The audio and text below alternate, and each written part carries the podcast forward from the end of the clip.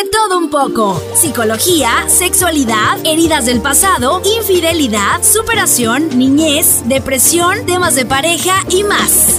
Respondemos preguntas con o sin respuesta en cada tema que tratamos con nuestros expertos invitados. Escucha nuestro podcast todos los martes por Spotify, YouTube y Apple Podcast. Síguenos en Instagram y Facebook como de todo un poco.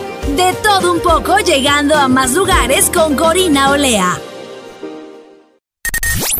Bienvenidos a De todo un poco con Corina Olea. Hola, hola, muy buenos días, tardes o noches, dependiendo del lugar donde nos estén escuchando. Mi nombre es Corina Olea y les doy una bienvenida al podcast de Todo un poco. El día de hoy tengo un invitado muy especial. Su nombre es Francisco Machado y bueno, él es médico cirujano, es asistente humanitario, activista y lo pueden encontrar en sus redes sociales como Dractor. Ahorita me van a preguntar, yo creo, se van a, van a decir, Dractor, pero ¿qué, qué es eso? Entonces, ahorita en el, en el episodio lo vamos a estar hablando. Em, yo a él, curiosamente, lo encontré hace unos meses y ayer, mientras borraba fotos de mi teléfono, eh, me di cuenta que en mayo, mayo 19, creo, si no recuerdo mal, yo tenía una captura de pantalla por una, una captura que, le, que hice en Facebook de una nota que compartió un amigo. Y, y bueno, ahí en esa nota decía muchas cosas de Francisco. Entonces, dije yo, a ver, ¿quién es él? Yo necesito saber quién es él y me puse a buscar sus redes sociales. Eh, me costó un poco porque la nota solamente decía Francisco Machado y, y, decía de las cosas que él hacía. Así es que me puse a buscarlo por Instagram, por, por todas las redes sociales y bueno, lo encontré, le mandé un mensajito pero no lo vio tan rápido y hasta hace unas semanitas nos pusimos en contacto. Entonces me encantó, eh, tiene una energía súper linda, eh, la verdad que creo que mientras estuvimos hablando conectamos súper bien y, y, bueno, estoy muy contenta de tenerlo hoy aquí en el, en el podcast, así es que Francisco, bienvenido. Muchísimas gracias, Cori, por esa presentación tan bonita. La verdad me siento muy honrado y encantado de estar acá compartiendo este rato tan lindo que vamos a tener con todos tus seguidores. Aprovecho de enviarle un abrazo a cada uno y quiero dar la notificación o la aclaratoria de que no vi mensaje porque no soy tan bueno con las redes sociales y resulta que Instagram archiva algunos, algunas solicitudes de mensaje y cuando yo estaba revisando que por fin descubrí la, la función, yo, ¡Ah, mira, de todo un poco. Y ahí fue cuando te respondí y llenó de, de mucha alegría esta invitación y mucho más que ahora la estamos haciendo realidad. Claro, yo decía, ay, ¿cuándo me va a contestar? Y yo te empecé a seguir en redes sociales y yo veía que subías videos y decía, ay, Dios mío, no ve, mi, no ve mi, mi mensaje. Y de repente lo viste y a mí eso me llenó muchísimo, muchísimo de alegría. Y, y bueno, creo que también me, me interesó muchísimo el, el poder tenerte invitado porque creo que en ti existen dos mundos, existen dos personalidades y creo que eso es algo muy, muy bonito. Entonces, me gustaría empezar eh, sabiendo cómo es que tú mezclas esto de ser médico, activista, eh, asistente humanitario, director, o sea, cuéntame. Sí, mira, una de las cosas que, que yo siempre he tenido como, como mantra o como pilar es perseguir tus sueños. Y, y yo siempre he pensado que, que uno no puede limitarse eh, a nada, porque dicen que el cielo es el límite y, por ejemplo, ya han llegado a la luna. Así que esto nos demuestra en el día a día que todos, los podemos, todo lo podemos lograr si nos lo proponemos. Ahora, cuando yo, yo soy médico cirujano, mencionaste en el intro, eh, yo siempre, desde que empecé a estudiar medicina, entendí que mi vocación de servicio era súper importante y que cada vez se arraigaba más. Y en la medicina, pues encontraba poder ayudar a quien más lo necesitase. Me gradué, eh, todo excelente. Bueno, atravesamos un, un, periodo muy importante a nivel mundial como fue la pandemia vírica por COVID-19. Y justamente eh, durante la pandemia, yo comencé, cuando estábamos en el hospital, yo todavía era estudiante, eh, no podíamos estar todo el tiempo en, en, el hospital porque era un riesgo, sobre todo para quienes no teníamos los insumos necesarios y todo la, el equipo de protección personal que lo tenían los, los, residentes y, médicos adjuntos, pero de igual manera podíamos asistir como voluntarios. Cuando no lo estaba haciendo, yo eh, tuve mucho tiempo libre y me puse a ver eh, una, un reality show que se llama RuPaul's Drag Race, que seguramente muchos saben cuál es, de cuál estoy hablando, que es un reality show número uno en drags o drag queen, que al final eh, el drag queen se consigue en el día a día porque cada vez gusta más esta expresión artística. Yo en ese momento eh, estaba, como te digo, resguardado, como muchos en el mundo. Yo hacía activismo desde una ONG con mis amigos. Cuando se empezó a levantar un poco la pandemia, estas medidas restrictivas, yo, en conversación con mis compañeros, mmm, dijimos como, bueno, si nos gusta tanto RuPaul's Drag Race, ¿por qué no nos montamos en drag? Cuando mis amigos me comentaron, vamos a hacer drag, yo como, wow, ¿cómo voy a hacer drag si yo voy a ser médico? Entonces empezaron estos prejuicios personales, el tema de cómo se debería ver un médico, cómo pudiese perder credibilidad la atención de un médico. Y fue como, bueno, voy a, voy a hacerlo porque primero quiero hacerlo y me encanta lo que era el drag. También veía una serie, no sé si la has visto, Cory, que se llama Pose, que habla mucho de la cultura ballroom y de lo que se vivía en Nueva York en, 1900, en la década de los 1980, y justamente hablaba de lo que era ser drag queen, o cómo inició ese movimiento, al menos allá en Nueva York. Ya hoy en día es un fenómeno artístico que está en todo el mundo y que, como te decía, gusta cada vez más. Y bueno, fue ahí cuando yo dije, vamos a hacerlo, vamos a ver este experimento cómo ocurre, cómo sale. Ahí me puse a pensar como, bueno, ajá, chévere, quiero, tengo las intenciones y quiero hacerlo. Ajá, ¿qué voy a hacer ahora? ¿Cómo se pone una... Primero, ¿dónde compro una peluca? No tengo ni idea. ¿Cómo caminar en tacones? Yo no me sé maquillar, nunca me he maquillado. Y así, una serie de cosas y, y sobre todo crear el personaje, porque cuando uno hace drag, eh, uno crea un personaje y es tal cual como un personaje de televisión, un personaje que, la, que lo tienes para entretener, para llevar un mensaje. Porque muchas veces piensan como, no, las drag queens son personas que no están cómodas y, son, y es como, no, por ahí no va la tónica y esto es mucho educando poco a poco, pero eh, bueno, este personaje que pude crear lo creé desde mi condición de piel, que es el vitiligo, y así nace la reina vitiliga, mi personaje. Ok, tú mencionaste algo eh, que tuviste como esta pelea interna del prejuicio, ¿no? ¿Cómo hace Francisco para, para pagar esta, esta vocecita que te dice, no, tú no puedes hacer eso, no, no, vas a tener credibilidad? O incluso este pensamiento que llega a ver a veces de, ¿y si la gente no me toma en serio como, mi, como médico? O en el caso de que fueras maestro o te dedicaras a otra cosa, ¿cómo, cómo haces tú ahí para apagar esa vocecita? Justamente me encanta ese ejemplo que estás dando de esa vocecita porque eh, RuPaul, que RuPaul es como un gran exponente de personas que, que hacemos como un mentor a nivel mundial y él en su reality show y en sus eh, podcasts que, que lleva él, dice como no hay mayor saboteador que el saboteador interno. Y es esa vocecita que te sigue diciendo, no lo hagas, van a hablar de ti, y uno tiene que tener el poder y la fortaleza de apagarla y decirle, no te voy a escuchar, yo sí puedo hacerlo. Y, y fue así como, como poco a poco entendí que si podía ser, si soy médico, porque al final siempre voy a ser médico, yo puedo hacer también otras cosas y, y puedo explorar otras facetas que me permite el drag, como bailar, cantar, animar, hacer comedia, y son cosas que a Francisco le llenan el corazón y que desde siempre la vena artística ha estado presente porque toda mi familia desde siempre son cantantes, tocan música, no canto, pero puedo bailar.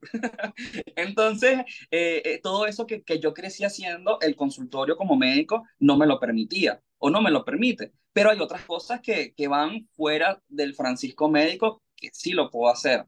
Entonces, yo creo que eh, siempre cualquier estigma eh, que justamente el más poderoso es el que uno tiene, el, que uno mismo se, se autoimpone. Esos prejuicios uno los lo silencia a través de las acciones. Y en este caso, eh, yo lo hago en el día a día siendo el mejor médico posible, brindando la mejor atención a todas las personas que se acercan para su cuidado de salud y que depositan la confianza y que más importante que uno mismo, eh, el padecer de una persona lo depositen en ti, pues yo creo que el día a día yo lo llevo atendiéndolo de la mejor manera. Y fuera del consultorio, yo puedo hacer lo que yo quiera y creo que nadie tiene que tiene, tiene poder de opinar o de criticar o, de interferir en eso, porque al final yo estoy persiguiendo mis sueños y con este personaje drag yo estoy llevando una historia, estoy llevando un mensaje, que es el que quiero que llegue a todas las que conocen de, de esta expresión. Creo que cuando, cuando hablamos de las cosas que un profesional hace fuera de su horario laboral, em, existe mucho este prejuicio, ¿no? Podemos de repente ver a una maestra, te doy un ejemplo, aquí en Estados Unidos se ha visto, em, que de repente la maestra tiene sus redes sociales, ¿no? Y la maestra está divina y sube fotos. Y luego las mamás se quejan, no, pero es que no debería ella de subir ese contenido, que no sé qué oye, si no le está haciendo daño a nadie, o sea, si tú me dices que la maestra llega provocando a los alumnos, ok, te lo puedo entender, pero ella fuera de su horario laboral tiene una vida personal y tiene una vida privada y ella puede hacer lo que le plazca siempre y cuando no, eh, no invada los derechos de los demás, no le haga daño a nadie, etcétera. O sea, pero creo que a veces la sociedad esto no lo entiende y como que cuando tú tienes una profesión, ellos quieren que tú seas como que cuadrado. Tú no puedes divertirte, tú no puedes bailar, tú no puedes subir videos haciendo un chiste en redes sociales. Eh, o sea, tú tienes que ser la persona perfecta dentro de tu rubro. Es así, justamente cuando la historia de Vitiliga o del Tractor eh, comenzó como a hacerse viral y la gente empezó a conocerla, eh, muchos de los comentarios era como, eh, ay, bueno, seguramente él va a atender a su consultorio en tacones, o la consulta seguro la lleva con una peluca puesta, sé mujer de una vez, eh, que falta de respeto, dime dónde atiendes para nunca atenderme en ese sitio. Y yo me pongo a ver, primero que afortunadamente entender que, que podemos perseguir nuestros sueños y que podemos ser el mejor profesional cada día y que podemos separar eso de lo que uno hace con su vida personal afortunadamente no me afecta, eh, pero esto ha sido un trabajo interno de entender que no estoy haciéndole daño a nadie, que muchos, son muchos más los comentarios positivos y de agradecimiento con la historia que estoy contando. Y justamente conecté con una comunidad médica, porque bueno, soy del área de la medicina y me desempeño acá, y personas de Colombia, de México, Chile, de Miami, en Estados Unidos, eh, me decían como, hola, yo soy médico, Incluso me llegó un, soy pediatra y yo también hago drag. Lo que pasa es que yo no me he atrevido a contarlo. Yo no me he atrevido a decir, incluso una doctora, ella es cirujano, ella me dice, me conecté mucho con tu historia porque yo hago pole dance. Y obviamente uno no relaciona a un médico con el pole dance, pero puede el día a día, es como si eres la persona que puede serlo, eh, lo que hagas en tu vida privada no, no dificulta ni, ni impide que lo puedas hacer. Entonces es muy bonito ver eh, cuando una persona puede desempeñarse fuera de su espacio laboral, porque yo creo que la vida es una sola, no, no tenemos certeza de qué va más allá después de que partimos de este plano, y creo que hay que poder cumplir todo lo que nos proponemos en este mundo, siempre no se dificulta un tercero, pero a hacer, a hacer lo que queremos, a cumplir nuestros sueños y no el día de mañana decir, ¿y si lo hubiese hecho qué? ¿Y si me hubiese atrevido? Porque eso es el arrepentimiento y no podemos vivir con arrepentimiento. Entonces, más que todo, atrevernos. Creo que por dentro todos somos arte, todos tenemos un poquito de arte, ya sea para la música, para la pintura, para el deporte, para cualquier actividad recreativa que nos llene esas energías, pues creo que no hay nada que nos tenga que encasillar y no atrevernos a, poder hacerlo. Sí, yo creo que los prejuicios son muy fuertes, ¿sabes? Eh, no sé si tú has tenido la oportunidad de ver un video, no recuerdo el título del video, pero lo puedes encontrar en YouTube. Em, y te pone las características de una persona, ¿no? Entonces te ponen a un señor em, que está con su bata de médico, todo, y, em, y le preguntan, ¿te atenderías con él? Y dicen, sí, entonces él viene, se quita la bata y ven que está todo tatuado, se pone sus aretes, todo, y, eh, y la gente como que se queda así como que, em, creo que no me entendería. Entonces ya después el, el final del video es, ¿por qué te da miedo? O sea, al final te va a salvar la vida, no importan sus gustos, ¿me entiendes? O sea, no te guíes por la persona. Y creo que esto es algo con lo que nos adoctrinan, porque yo en México estudié Derecho y yo me acuerdo que cuando yo iba, em, empezaba mis primeras clases, llegaban los profesores y nos decían, ok, usted está mal vestido, usted no debe tener arete, usted, usted, ese pelo no se ve bien. ¿Por qué? Porque cuando usted llegue a un juzgado, le llegue un cliente, no lo van a tomar en serio. Entonces empezamos a ver que nos adoctrinan con estos prejuicios. Si nos ven de cierta forma, no nos van a tomar en serio. Pero ¿por qué me tienes que juzgar por lo que estás viendo aquí? ¿Por qué no me juzgas por lo que tengo aquí adentro? ¿Me entiendes? O por lo que voy a hacer por ti. Es así, mira, me, me trasladó e, eso que, que, me estabas contando, me trasladó directamente a, a mis prácticas de, de medicina, sobre todo primeros años, porque es cuando te meten como, como ese chip de cómo debería verse al menos un médico. Y tengo compañeros que la pasaron muy mal porque, a ver, cuando uno decide eh, emprender algo para el resto de tu vida a nivel profesional, puede ocurrir al salir de, del bachillerato o la preparatoria, como puede ocurrir hasta con una tercera carrera. Y, y, tengo, tengo amigos que ellos eh, estaban tatuados o tenían aretes, piercings o, que, o llevan su cabello largo y muchos doctores era como, a mi consultorio no entras si no tienes la bata, primero, este, así no tengamos que usar la bata. No quiero ver tus tatuajes, tienes que usar eh, suéteres largos que te cubran los brazos, te quitas por favor los aretes, no te quitas ese corte de cabello, si no, no vas a, a, te aplazo. Y así muchas historias, pero creo que son constructos sociales que, que poco a poco iremos avanzando y que es lo que tú dices, lo más importante es lo que tenemos acá, lo que tenemos acá y lo que hacemos con nuestras manos. Y eso es para llevar el mejor cuidado posible a las personas que vienen a nuestra consulta. Entonces, yo no, por lo menos desde mi, desde mi perspectiva o desde mi posición, en mi consultorio, nadie se imagina lo que yo hago afuera de lo de ahí. O sea, nadie se imagina la expresión artística que yo puedo llevar o los gustos que puedo tener eh, o cómo me puedo desenvolver fuera del consultorio. Pero en ese, en ese consultorio o en ese quirófano yo les doy lo mejor de mí como profesional, como médico cirujano que soy. Ya lo que pase el resto ahí, bueno, ya eso es problema del profesional, problema mío. Y eso lo vemos con muchas otras profesiones. Yo anoche estaba leyendo comentarios en tus redes sociales y, encontré comentarios muy lindos, pero también encontré comentarios que yo decía, a ver, ¿todo bien en casa, señora, señor? Eh, recuerdo uno que, que leí que decía, pero ¿cómo? ¿Tú quieres, eh, eres activista y cómo haces tus funciones de activista, o sea, ¿qué quieres? Que los niños se conviertan a la comunidad LGTB. Y yo me quedé así como que, a ver, señora, señor, pero, o sea, ¿en qué momento él está mencionando eh, que, que en su consultorio llega el paciente y dice, mira, tienes que hacer esto y esto con la comunidad o qué sé yo? Y bueno, mira, si lo, si lo hiciera y a lo mejor puede llegarte un paciente que diga, se sienta identificado y te diga, oye, ¿sabes qué? Yo soy gay y no sé cómo decirle a mi papá o no sé cómo decirle a mi mamá. Y al ver que un médico eh, a lo mejor te conoció por redes sociales, se siente en confianza y tú le puedes dar un consejo, puedes intentar intervenir con el momento de que los papás se enteren y cómo llevar este momento, ¿me entiendes? Entonces, ¿por qué la gente se centra en ver las cosas malas y no se centra en ver las cosas buenas? Yo creo que, el tema de las redes sociales eh, es algo del día a día porque creo que no podemos pasar ni, ni una hora sin revisar una red social.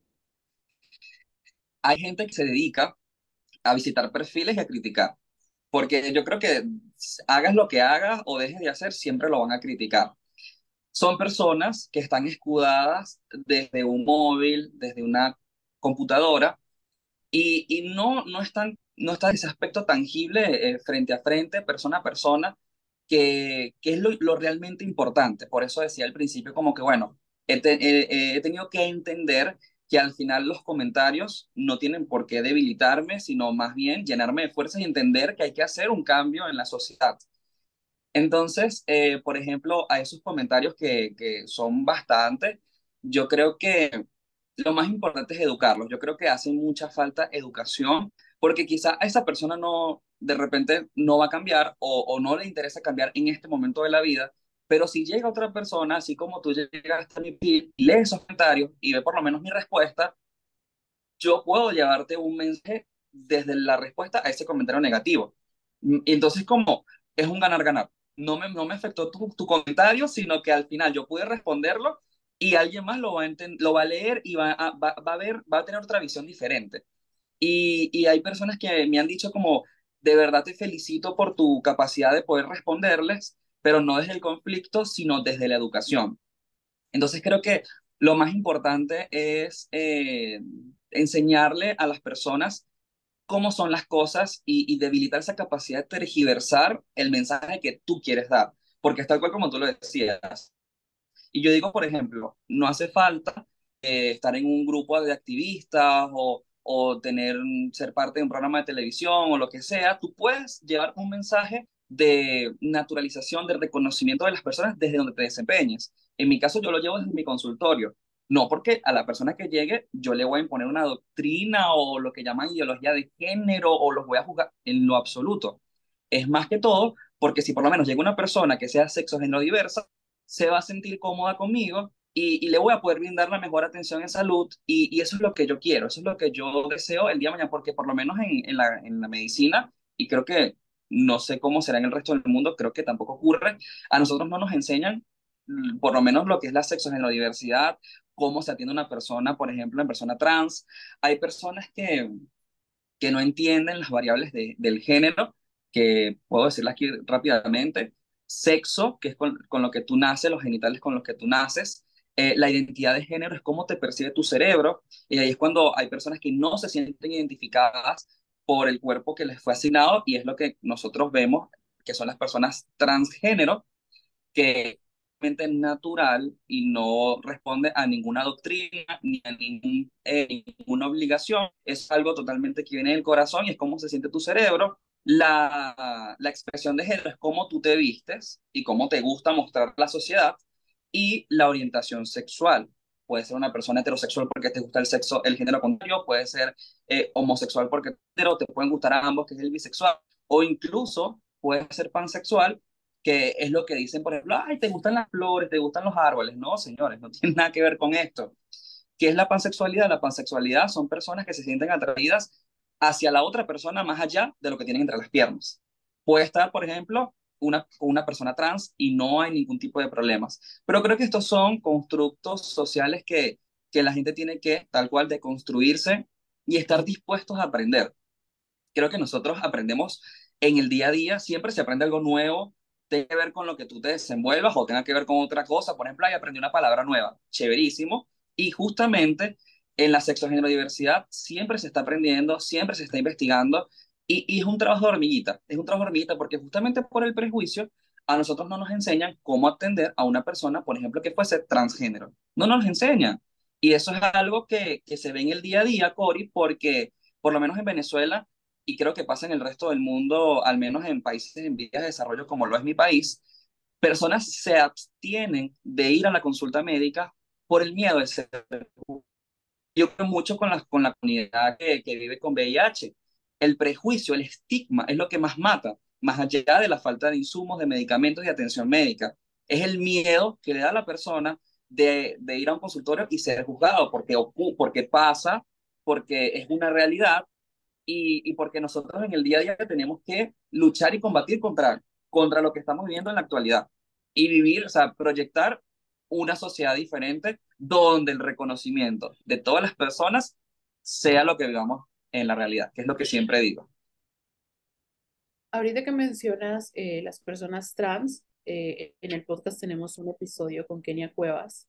Es una mujer trans, es una mujer activista que tiene una historia impresionante y dentro de esa historia impresionante, pues también hay cosas que le pasaron y que son malas, ¿no? Pero pues que al final son experiencias. Eh, ella estuvo presa y eh, ella mencionaba, o sea, a mí me mandaron a una cárcel de hombres cuando yo era una mujer trans. Y eh, pasa lo mismo, o sea, en estos lugares, pues como yo no te respeto como mujer trans, yo te trato como un hombre dentro de la consulta, mi forma de dirigirte, de dirigirme hacia ti, ¿me entiendes? Sin embargo, aquí en, en Estados Unidos es un poco diferente. Tú llegas a, a un consultorio médico y te dan una hojita y te ponen cómo te identificas como género, como sexo, o sea, todo. O sea, a ti te preguntan, eh, mujer, hombre, transgénero, bisexual, pansexual, o sea, todo eso tú lo ves en una hoja médica. ¿Por qué? Porque tratan de ser como que un poquito más conscientes y sobre todo se respeta mucho tu ideología, o sea, cómo te identificas tú, cómo te sientes, que, cómo estás aquí arriba, o sea, cómo a lo mejor tú te puedes ver físicamente como un hombre, pero a lo mejor tú te sientes como una mujer y no te has hecho una, una este, transición, pero eso no quiere decir que no seas eh, tratado con respeto, ¿me entiendes? Entonces creo que eso es algo que deberíamos de ver un poquito más en los países de desarrollo, de ser un poquito más conscientes, ¿no? De, de poder informarnos y, y sobre todo hacer sentir cómodo al paciente. Claro, y justamente, Cori, esto que mencionaste que le ocurrió a, esta activista, eh, estuvo eh, presa y la colocaron en una celda con hombres. Ahí ya se está vulnerabilidad, eh, se está colocando en vulnerabilidad su dignidad humana. Se está poniendo de, de, de los otros porque es una mujer. Y eso también ocurre en las salas de hospitalización, por lo menos en nuestro país. Eh, a ti te colocan en una sala de hospitalización, si tú eres hombre, según tu cédula de identidad, tu documento de identidad eres hombre, vas a la sala de hombres. Si tú vas, si tú eres mujer y vas a, con el documento de identidad vas a la sala de mujeres. Y la realidad puede ser diferente, solamente aquí no hay reconocimiento de la identidad de género, porque por lo menos en mi país, así como ocurre en muchos otros, al menos en la región, no hay reconocimiento de la identidad de género. Y eso es algo que nos, nos falta eh, por lo menos en la comunidad LGBTIQ en nuestro país y, y mucho a nivel mundial, es la conquista de derechos. Porque siempre cuando hablamos de la comunidad LGBT, siempre es como, ay, porque quieren casarse, porque quieren adoptar. Va más allá de eso, va del reconocimiento de la identidad de género, de exigencia de, eh, de, de, un trabajo con condiciones de que con dignidad, eh, el tema de beneficios de la pareja y así como estos muchos otros que, que tenemos que seguir avanzando y que tenemos que seguir llevando ese mensaje a través de campañas de concienciación, porque hay un desconocimiento muy grande y aquí influye algo muy importante, que es la religión o las diferentes religiones, eh, que hay diferentes dioses que dan un mensaje hombre y mujer, es Adán y Eva, no Adán y Esteban, etcétera, etcétera, una cantidad que, bueno, he podido ver y, y va más allá, va más allá de esto, porque al final lo, lo decía en el principio, la vida es una sola. Cuando partimos este plano no sabemos qué ocurre después. Entonces imagínate como una persona eh, día a día se despierta donde sus derechos son vulnerados. Y por eso es que vemos que personas eh, diversas cada vez emigran más, cada vez buscan dónde poder hacer su reasignación de género, dónde se les pueden, eh, pueden ejercer sus derechos, etcétera, etcétera. Y una cantidad de cosas que tenemos que seguir luchando para cambiar esa realidad, para ver una realidad distinta. Sabes que escuchándote, em, por lo menos en México hasta hace unos años yo me quedé en ese momento, no sé ahorita cómo hayan avanzado las leyes, pero había una laguna en la ley o sea, personas que, eh, por ejemplo, en, el caso de Kenia, pues ella era una mujer transgénero, pero el Estado no le permitía cambiar su ID como mujer. Entonces la detienen, lo que sea, y en tu, en tu ID dice que tú eres hombre. Sin embargo, aquí en Estados Unidos eh, pasa algo diferente, o sea, en la reasignación de sexo, etcétera, es un poco más fácil. Em, o sea, tú vas, obviamente pues llevas un proceso, ¿no? O sea, el ver que verdaderamente sí estás pasando por este cambio, esta transición, que sí te sientes eh, verdaderamente como una mujer, aunque tú estés con un cuerpo de hombre, etcétera. O sea, es el ver psiquiatras, psicólogos, etcétera. No es como que digas tú, ah, pues es que hoy me levanté y hoy soy hombre, pero eh, me siento mujer y pues ya quiero ir a hacer una resignación de sexo. No, las cosas no son así, o sea, lleva todo un proceso y creo que muchas veces las personas piensan que un día te levantaste y pues dijiste, hoy me quiero convertir en, en mujer o me quiero convertir en hombre dependiendo de la, del sexo con el que hayas nacido.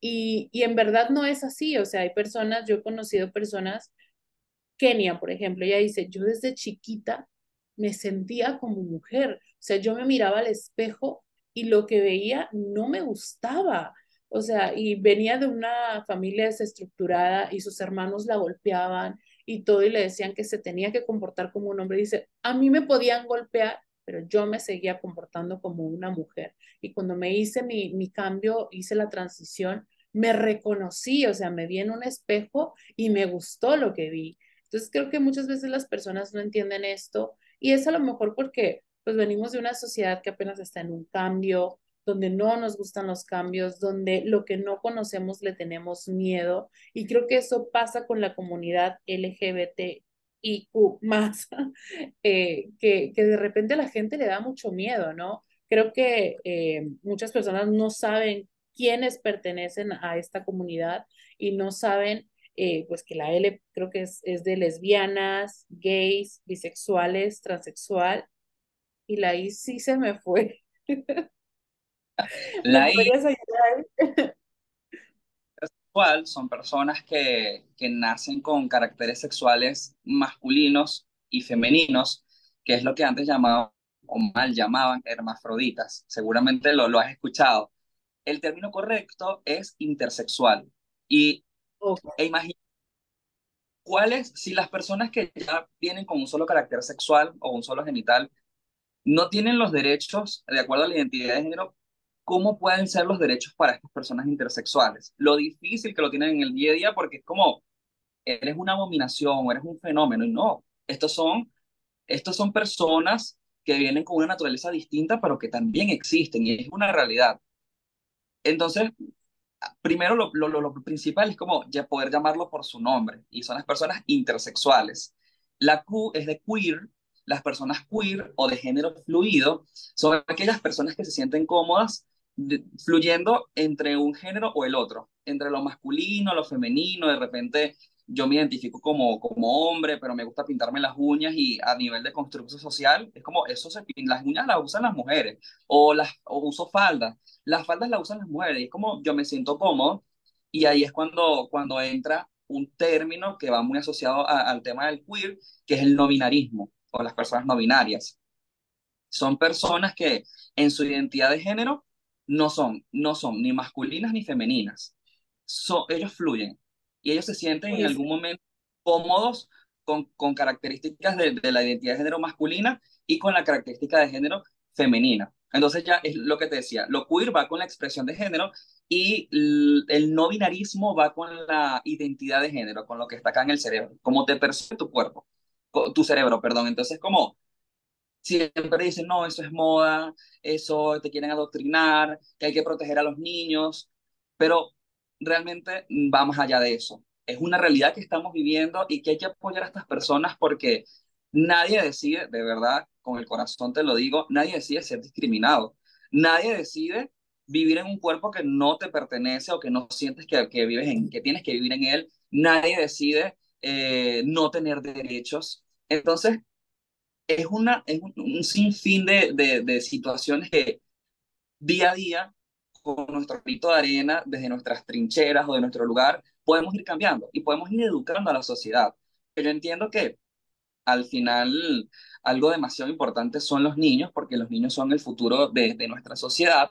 Siempre, yo estoy de acuerdo de proteger a los niños. Y, y por ejemplo, eh, nuestra Miss Venezuela, Amanda Dudamel, que, que tú sabes que la, la cultura del Miss Venezuela o del Miss Universo de nuestro país es como eh, algo muy importante y ella llevaba una campaña que es con los niños no, los, con los niños no se, los, los, niños no se tocan o con los niños no se juega. Y yo estoy de acuerdo y, y es algo muy importante y, y, cada vez vemos cómo, cómo surgen más casos de pederastia, de pedofilia, pero algo súper importante es que la pedofilia no tiene nada que ver con la comunidad.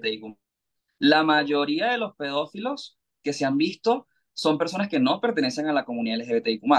Claro, es mucho más sencillo llevar y asociarlo a una comunidad que es discriminada, algo que es malo, porque obviamente vulnerar el derecho de un niño que no tiene en su consentimiento poder discernir de lo que es bueno y lo que es malo, es muy sencillo llevarlo a más porque somos distintos. Pero esto no tiene nada que ver con la realidad. Yo estoy de acuerdo y yo estoy seguro que mm, las personas que son de la comunidad LGBTQ están de acuerdo en proteger a, a los niños y a los adolescentes, pero esto va más allá de proteger a los niños. No, existen niños de la comunidad LGBTIQ+, existen niños trans que también forman parte de esta comunidad, pero, pero existen y, y hay que apoyarles. Pero hay que apoyar a todas las personas que el día a día se levantan siendo vulnerados sus derechos. Mira, ahorita que mencionas eso de los niños y la comunidad, em, aquí en Estados Unidos, yo cuando llegué, o sea, yo me doy cuenta que em, Estados Unidos es un país muy abierto. O sea, por ejemplo, no sé si en Venezuela pase, no creo que pase, pero aquí en las, en las iglesias em, tú ves banderas de la comunidad. Entonces, hace unos años tú no podías ver eso, o sea, en México, no, o sea, yo cuando era pequeña, yo me acuerdo que yo iba a misa, cuando iba a misa hace años que yo no me paro en una iglesia, porque ya como que dejé esa idea, creo en Dios, pero en mi, en mi ideología, ¿sabes? O sea, yo creo que no necesitas ir a una iglesia para, para estar en, en, comunicación con Dios, pero no me voy a desviar del tema. Yo me acuerdo que cuando iba a la iglesia, pues sí, iban personas eh, que pertenecían a la comunidad, alguna persona lesbiana, alguna persona gay. Sí, iba a la iglesia, pero era como que invisible, ¿sabes? O sea, yo cura, mm, yo no volteo a ver para allá, o sea, puedes entrar a la casa de Dios, pero no te reconozco, ¿me entiendes? Y si en algún momento en la Biblia o lo que iba a hablar el padre se tocaba el tema eh, de, de, sobre la comunidad, pues era incluso hasta con repudio, ¿sabes? Aún sabiendo que había una persona que pertenecía a la comunidad, ¿sabes? Entonces, sí veo que aquí en Estados Unidos es, es diferente, tú ves las iglesias, se acepta el matrimonio, en las iglesias te pueden casar, hay iglesias que sí te pueden casar, aunque seas del mismo sexo, y, y eso creo que está bien. Referente a los niños, o sea, creo que hay una cierta edad en, los, en el que el niño sí debe de entender y sí, de, sí debe de, de saber sobre la comunidad, porque a lo mejor hay un niño que es gay o hay una niña que es lesbiana o hay una niña que se siente identificada eh, como no binaria, etcétera. Y al ver que solamente existen niños, niña y niño, pues no se siente que pertenece ni a una comunidad, ni a ellos, ni a los otros, ¿no? Y sabemos que a veces cuando somos niños somos muy crueles. Entonces, creo que sí se debe de tratar este tema en las escuelas, pero conscientemente y desde el respeto no queriéndolos llevar a vivir una experiencia, porque creo que hay lugares donde sí se ha visto este, este movimiento y los padres dan el grito en el cielo, donde, por ejemplo, hubo un caso de una, de una psicóloga que le, regañó a la mamá porque la niña le dijo que, que, que era una niña trans y que quería eh, hacerse la transición. O sea, yo lo veo y lo analizo y digo, yo como una niña de tres años voy a decir que es una niña trans, o sea, a lo mejor no se siente identificada con su sexo, no le gusta, pero eso no quiere decir que se quiera hacer una transición y mucho menos que la mamá la tenga que apoyar, porque tú pregúntale a una niña qué es transgénero y no te va a saber decir, entonces a lo mejor escuchó la palabra o eh, alguien le dio la idea, etcétera. Entonces creo que sí tenemos que ser muy responsables eh, cuando tenemos un hijo y si ves que tu hijo se siente identificada con un sexo o con otro, tú como mamá y como papá, siéntate con tu hijo y pregúntale, o sea, creo que tú debes de ser el lugar seguro de tu hijo y eres tú la persona que debe decirle, a ver, si tú te sientes identificado con este sexo, aquí estoy yo, yo estoy para apoyarte, yo, yo soy tu refugio, ¿me entiendes? Y yo te voy a seguir queriendo porque creo que el, el mayor temor de los niños y de los adultos que hoy pertenecen a la comunidad es el rechazo de sus padres, es el rechazo de su círculo el que los debe de proteger y por eso a veces no dicen nada y cuando salen de casa es cuando se visten diferente, cuando buscan una comunidad, cuando se sienten en un círculo aceptado, ¿no? Que creo que, que es lo que pasa, o, tú qué me podrías decir. Mira, justamente eh, este tema tan importante, ciertamente, eh, así como dices, como de repente una niña de tres años capaz escuchó la palabra, o, tú le empiezas a ver que no le gusta jugar con muñecas, sino con carritos. Para todo esto hay acompañamiento psicológico y, y no un acompañamiento psicológico para una terapia de conversión que hoy en día está muy en boga, que cada vez son más países que se suman a la prohibición de las terapias de conversión porque las personas LGBTIQ existen y justamente se busca proteger su eh, desenvolvimiento como persona. Y, creo que siempre que haya un buen acompañamiento de un equipo multidisciplinario, eh, incluidos psicólogos, médicos, eh, psicopedagogos y el cariño de los padres, se puede llegar a, determinar qué es lo que quiere ser eh, ese niño, esa niña en el futuro y, que ya tenga como cierta autonomía y, y decisión sobre su cuerpo, sobre sus acciones y sobre lo que quiere ser. Pero insisto, tiene que haber un acompañamiento eh, multidisciplinario para, para ese pequeño, esa pequeña que está en su desarrollo como, como persona. Porque, mira, yo he hablado con, tengo muchos amigos y amigas trans que aprecio y quiero muchísimo y, y por lo menos el hilo conductor de todas las historias es como yo nací siendo trans. O sea, a mí esto no me vino a los cinco años ni a los diez años. Yo soy así desde que tengo uso de razón. Por ejemplo, si antes de la, de la transición era eh, hombre, me decían yo siempre me sentí mujer. Y, y que, que te lo digan tan naturalmente es como siempre se sintió mujer. Y nadie decide cambiar de un momento a otro y hacer un cuerpo que no pertenece, etcétera, etcétera. Entonces son eh, muchas, eh, muchos aspectos tan importantes a considerar, pero yo creo que desde el respeto, así como tú lo dices, desde el respeto, desde el amor, desde el apoyo familiar que es tan importante, no te puedo explicar, eh, Cori, la cantidad que, que desenvolviéndome en este mundo del activismo, he escuchado de padres que han sacado a los de casa, que los han castigado, los han llevado a academias militares porque salió gay, eh, porque no los aceptan tal y como son, etcétera, etcétera. Y, y cómo, cómo es tan importante eh, la familia y los padres, sobre todo, eh, en este apoyo de, del desenvolvimiento de la persona. Yo creo que, mira, tengo que ellos forman parte de una iglesia evangélica, son pastores, y, y, para colmo son hijos de los, pastores, de los grandes dirigentes de, de esas iglesias locales y, han ido como incluyendo poco a poco en el mensaje, suavizando esas, esos castigos que según da el Evangelio, hombre, mujer, etcétera, etcétera, porque así como en Estados Unidos existen iglesias eh, donde la sexogeneralidad es aceptada, porque bueno, hay pastores que, se han percibido parte de la comunidad LGBTIQ+, y que entienden que hay un Dios o un ser supremo, una fuerza suprema que los, que los puede amar a todos. Porque si vinimos a este mundo, yo no creo que vinimos a este mundo a sufrir. Yo creo que venimos a este mundo a ser felices, a aprender y, y a esparcir esa luz que cada persona tiene. Entonces son constructos sociales que lo hablábamos al principio, que poco a poco tenemos que ir cambiando, como todo cambio eh, difícil, da miedo, pero que puede ser posible podemos ver una realidad muy distinta a la que vemos hoy en día, por lo menos en estos del lado de la región, y parecernos a, países que, que ya tienen esto como un estilo de vida, que ya no es eh, algo diferente o, o simplemente algo que, que, les dé miedo, sino que es una realidad en la que vivimos y que podemos ser felices y podemos caber en el mundo todos tal y como somos, sin tener que cambiarnos.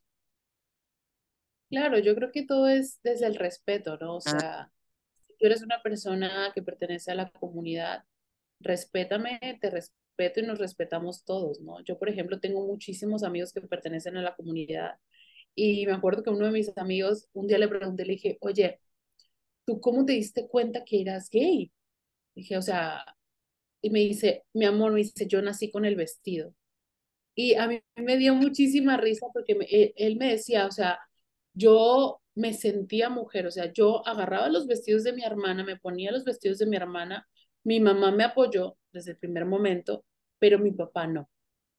Mi papá decía que no, o sea, ¿cómo era posible que yo fuera gay?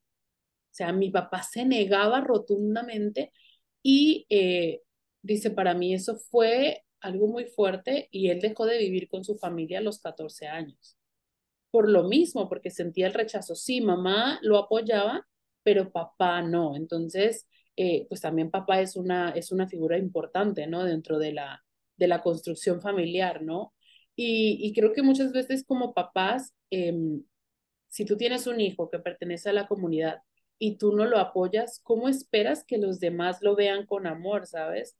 ¿O cómo esperas que tu hijo pueda recibir amor si las primeras personas que se lo tenían que dar no se lo dieron, ¿no? Entonces de ahí ese, ese rechazo puede desencadenar muchísimas cosas. Que eh, busque un grupo que no sea el adecuado, busque un grupo eh, donde no tenga la información, eh, donde se pueda haber expuesto a infectarse de VIH, donde pueda agarrar algún otro tipo de enfermedades, donde pueda caer en drogas, etcétera. ¿Por qué? Porque se sintió rechazado. Entonces, él va a buscar un grupo donde sea aceptado. Y a lo mejor llega un grupo donde es aceptado, pero no es el mejor grupo para esta persona, y menos cuando son menores de edad. Entonces, creo que sí, los papás deben de ser más conscientes en ese aspecto. Y, y si no, es, no se sienten preparados para decir, ok, tengo un hijo gay, no me lo esperaba, no fue algo que pedí, etcétera, yo creo que nadie dice, ay, yo quiero nacer gay, ¿verdad? O yo quiero pertenecer a la comunidad. Es algo con lo que se nace, algo con lo que se siente, etcétera. Y si no, no, no te sientes preparado tú como papá, busca ayuda, o sea, busca una persona que te pueda guiar y te tome de la mano y te diga, mira, esto, este proceso va a ser de esta forma, no te tienes que sentir raro, no te tienes que sentir discriminado. Y las personas que se vayan de tu vida simplemente no tenían que estar.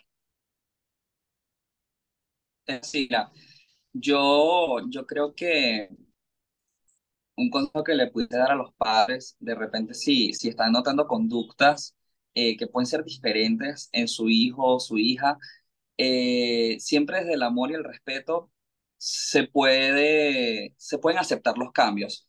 Eh, siempre se ha escuchado en Venezuela la, la frase, prefiero que mi hijo sea malandro o malandra, que es como una especie, prefiero que mi hijo sea ladrón o ladrona o drogadicto antes de que fuese gay o fuese lesbiana. Y, y es como no hay punto de comparación de, de una cosa con la otra, porque por lo menos la drogadicción, el vandalismo, todas esas son conductas que son negativas. Pero una persona sexo-género diversa no tiene, no tiene que ser negativa, no lo es, simplemente es y ya.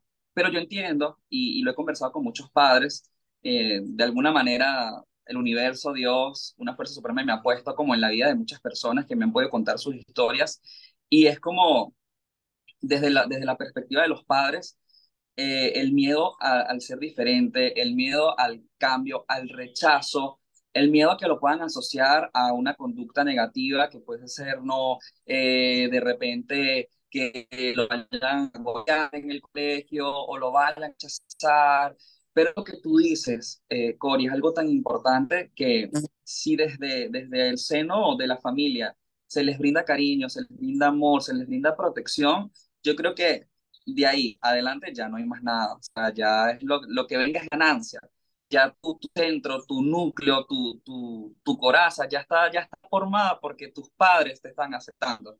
Entonces, a esos padres que, que de repente estén pasando por algún momento con su hijo su hija, que, que estén pensando que, que, bueno, que no sigue estos constructos sociales, den la oportunidad, den la oportunidad de escucharlos, de, de hablar con ellos, de conversar, no desde el juicio, no desde la discriminación, sino desde la naturalidad, la aceptación y el amor, porque todos, todos somos diferentes. Y, y todos venimos con un propósito a este mundo, a este plano, y, y creo que no hay nada más importante que ese reconocimiento a, a los hijos, ¿no? Y creo que a esos hijos que en algún punto han sido rechazados, juzgados, discriminados, les puedo decir que, que no están solos, que al final siempre van a poder encontrar un apoyo en algún, en algún otro familiar, en algún amigo, en algún profesional como un maestro o un psicólogo. Eh, denle chance a sus padres, denle la oportunidad de, de, familiarizarse con algo que es nuevo y que de repente no tienen las herramientas para poder lidiar con un cambio tan abrupto como, como lo es la sociedad, pero que poco a poco eh, sí se puede. Y, y que crecer con, el, con amor y, y desde el respeto y, brindando perdón a esas personas que en algún momento pudieron estar equivocadas, porque te puedo decirle la cantidad de padres que, que se han arrepentido por haber juzgado a sus hijos, por haber eh, dado la espalda en algún momento y, y, el hijo crece con esa marca en el corazón, brindarles el, el, perdón, porque no vivir con culpas o vivir con eso no es bueno y nadie lo disfruta. Entonces, eh, atreverse a, perdonar. Pero todo lo que ocurra en el núcleo familiar, siempre que sea desde la comunicación, el respeto y el amor. Claro. Francisco, ya por último, a mí me encantaría que nos quedáramos más tiempo, pero yo sé que tienes pacientes y yo tengo que ir a trabajar. Este, tu familia, ¿Tu familia qué papel juega? Mm. Mira, mi familia juega un papel, y justo como lo estaba comentando hace unos segundos, juega un papel tan fundamental y tan importante en todo lo que desempeño, porque por lo menos cuando empecé a, hacer drag, quien implementó o quien vistió a mi personaje fue una tía y una prima, y encantadas con el personaje. Y te puedo decir que toda mi familia sabe que yo soy un hombre cisgénero homosexual y hago drag, o sea, como expresión artística además puedo hacer drag. Y, y la verdad es que en un principio era, eh, costaba un poco la idea porque es como, ajá, ahora mi hijo lo van a discriminar, ahora mi hijo lo van a rechazar, ahora, y es que va más allá, y, fueron viendo cómo, cómo era mi, mi, mi, activismo en el mundo en el que me desarrollaba, las acciones y, y, los trabajos que yo estaba haciendo como de hormiguita poco, y se fueron encariñando con todo esto y fueron replicadores del mensaje además. Y es como, mira, ya yo estoy dado por hecho porque mm, por lo menos desde mi núcleo pude hacer un cambio. Y, he escuchado por lo menos eh, yo vengo de, un núcleo muy machista, muy homofóbico. Con el pasar de los años, eh, eso ha cambiado por completo. O sea, te estoy hablando desde hace como 15 años que, que empecé yo como a tener uso de raciocinio y, de la sociedad y todo esto. Para el día de hoy, mi núcleo es totalmente naturalizado con todo lo que es eso, diversidad, con todo lo que pueda ser diferente a la heteronormatividad. Y, y la verdad, me siento muy feliz porque creo que puedo ser ejemplo, o mi familia puede ser el ejemplo de lo que es el cambio positivo y, y de que sí se puede, de que eh, basta tener un poquito de, de, paciencia, de brindarle al tiempo que, que pueda sanar esas heridas y que pueda brindar esas enseñanzas a aquellos padres y familiares que no entienden que, existimos y que además merecemos respeto, porque es algo súper importante. Entonces, mira, mi familia es un pilar fundamental para lo que hago en el día a día. Todas las cosas que voy logrando y que voy haciendo se los comento a mis padres, a mis hermanos, primos, familia, a toda mi familia, ¿verdad? Eh, soy una persona muy familiar.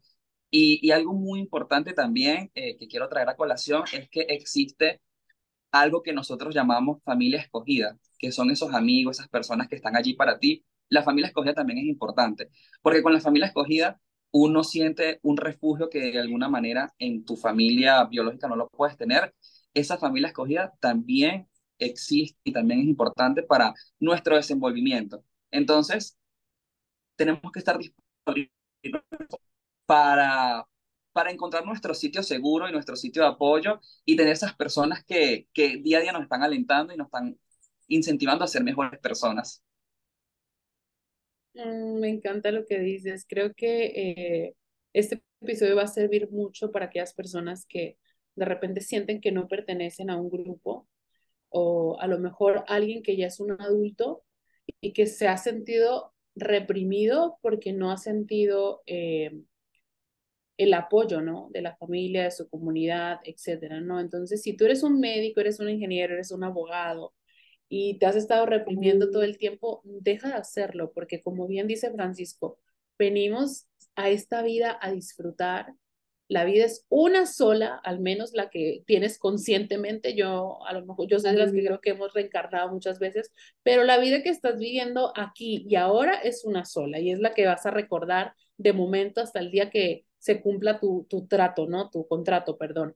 Entonces, eh, creo que lo, lo, más hermoso de la vida es poder ser libre, sentirte libre, hacer las cosas que te gusten y hazlo, ¿sabes? Las personas que de repente eh, no te aceptan, pues son personas que lastimosamente no deberían de estar en tu vida Y si hay alguna persona que en su momento te hizo daño y recapacitó, ten la, la, la bondad de decir, ok, te perdono porque pues no, no es bonito estar con ese rencor, ¿no?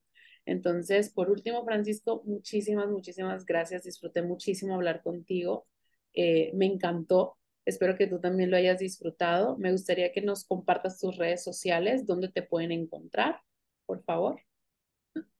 Claro que sí. Muchísimas gracias a ti, Cori, gracias a todas las personas que nos están viendo y que siguen tu trabajo y, la trayectoria de tu podcast. Me parece un espacio maravilloso, disfruté muchísimo. Eh, estoy muy feliz y muy honrado de, haber sido parte de tus invitados. Me pueden conseguir en las redes sociales como arroba dragtor con doble R, porque alguien ya me, me robó el usuario con una sola R, pero estoy un mensaje de distancia. Si en algún momento quieren ser escuchados, quieren drenar, quieren contar su historia, yo estoy abierto, mis brazos están abiertos para brindarles ese abrazo, al menos de manera virtual, y, y hacerles entender a las personas que no están solas. Y hacerles entender a los padres que los hijos sexos diversos existen y se les puede dar una oportunidad desde la comunicación, el respeto y el amor. Muchísimas gracias, Cori. No, muchísimas gracias a ti. Eh, Francisco se va a comprometer a revisar los mensajes de la bandeja de entrada que no ve comúnmente. Así es que si quieren le pueden escribir por ahí. Yo les voy a estar dejando las redes sociales de Francisco. Eh, no se olviden de compartir el episodio. Compártanlo con alguien que, que ustedes creen que le hace falta. Compártanlo con algún papá, alguna mamá, eh, con algún profesor, porque sabemos que también los profesores se vuelven pilares importantes de, de, los niños, de los chiquitos, y sobre todo en este momento cuando están creciendo y, y ya sabemos que la adolescencia es difícil, ¿no? Pues todavía imagínense tener una adolescencia y sentirte que perteneces a una comunidad donde no se está viendo esta comunidad, donde esta comunidad está siendo rechazada, pues lo hace un poquito todavía más difícil. Entonces, bueno, les mandamos un abrazo. Recuerden que estamos subiendo los episodios todos los martes y recuerden seguirnos en nuestras redes sociales. Todo es de todo un poco. Nos vemos. Hasta luego. Muchísimas gracias, Francisco. Muchas gracias. Nos vemos. Esto fue De Todo Un poco. Nos escuchamos en el próximo podcast. De Todo Un poco con Corina Olea.